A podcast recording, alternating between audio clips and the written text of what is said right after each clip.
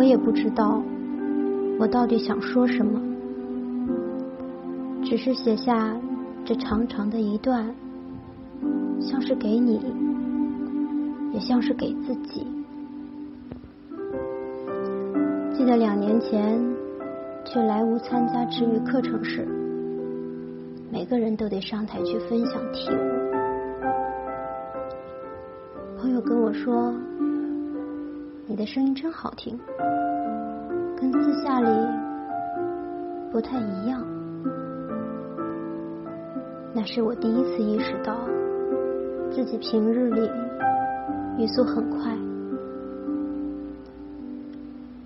是啊，那段时间我只需要聆听自己，感受自己就好了。每一个当下，知道自己在讲什么，但进入社会的洪流里，我的自我就被挤压了。他永远在忙，忙着宿舍里的好。第二次意识到自己的语速很快，是我的体验师，他对我的提醒。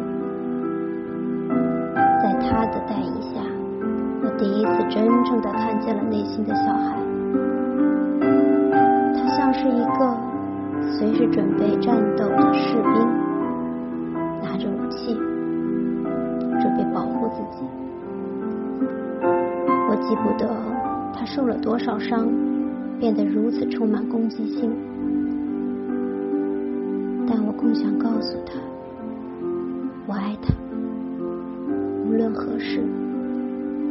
无论他是什么样子，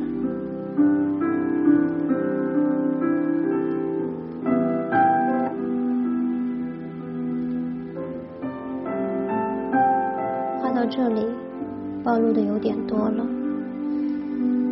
我想跟大家分享的是，其实你可以不用那么好。甚至不用去追随世俗眼里的好或者正确的事情，重要的是你自己的感受，你自己对自己的爱。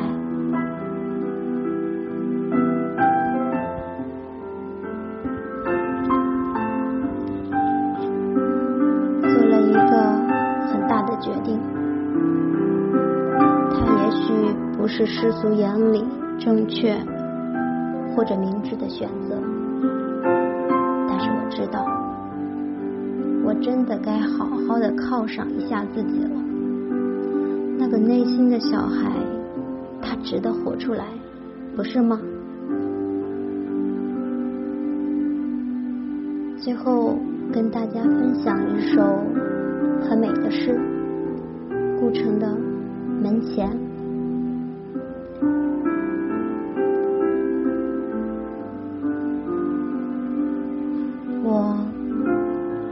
希望有一个门口，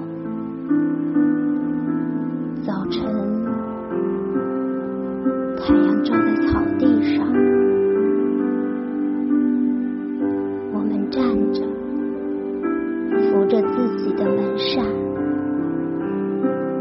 门很低，但太阳是明草在结它的种子，风在摇它的叶子。我们站着不说话，就十分美好。